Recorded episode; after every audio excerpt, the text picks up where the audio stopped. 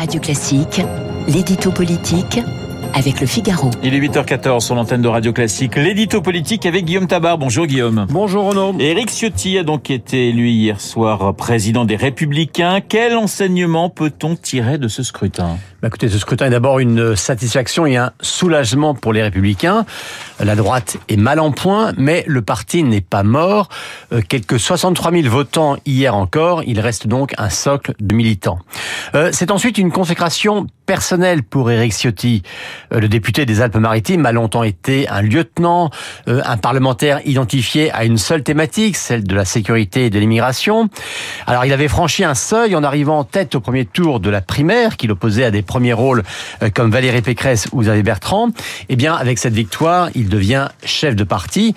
Alors évidemment, hein, la fonction ne fait pas forcément l'homme d'État, mais voilà maintenant Ciotti en première ligne. Alors est-ce que son score lui permet de donner un, nouvel élan à LR Écoutez, ce score, il est à la fois net, donc incontestable. Hein. on est loin du match Copé-Fillon de 2012, donc cette fois il n'y aura pas de contestation, donc de nouvelles divisions.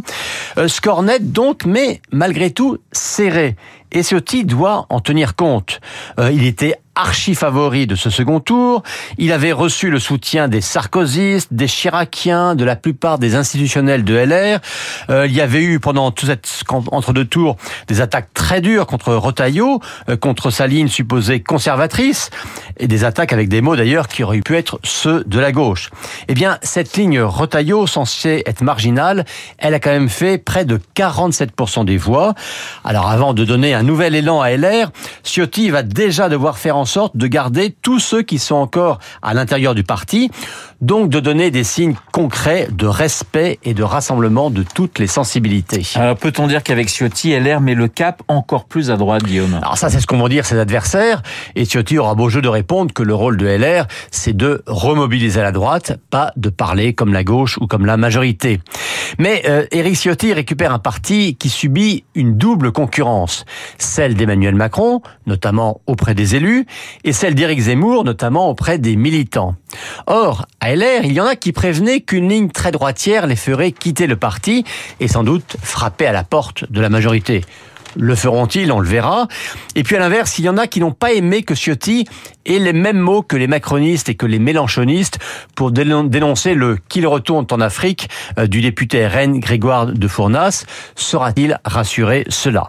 Et puis, s'il est clair que sa mission est de faire de LR à moyen terme un pôle d'alternance à Emmanuel Macron, Ciotti va d'abord devoir se positionner concrètement face à des projets de court terme sur les retraites, sur l'énergie ou encore sur l'immigration. Alors, Ciotti, président de, de LR, ça veut dire Vauquier, candidat de la droite à la présidentielle? Alors, c'est clairement le deal entre les deux hommes. Euh, Ciotti a fait campagne en disant « je ferai rapidement désigner Vauquier comme notre candidat » et en échange, le président d'Auvergne-Rhône-Alpes l'a fortement soutenu contre Retailleau.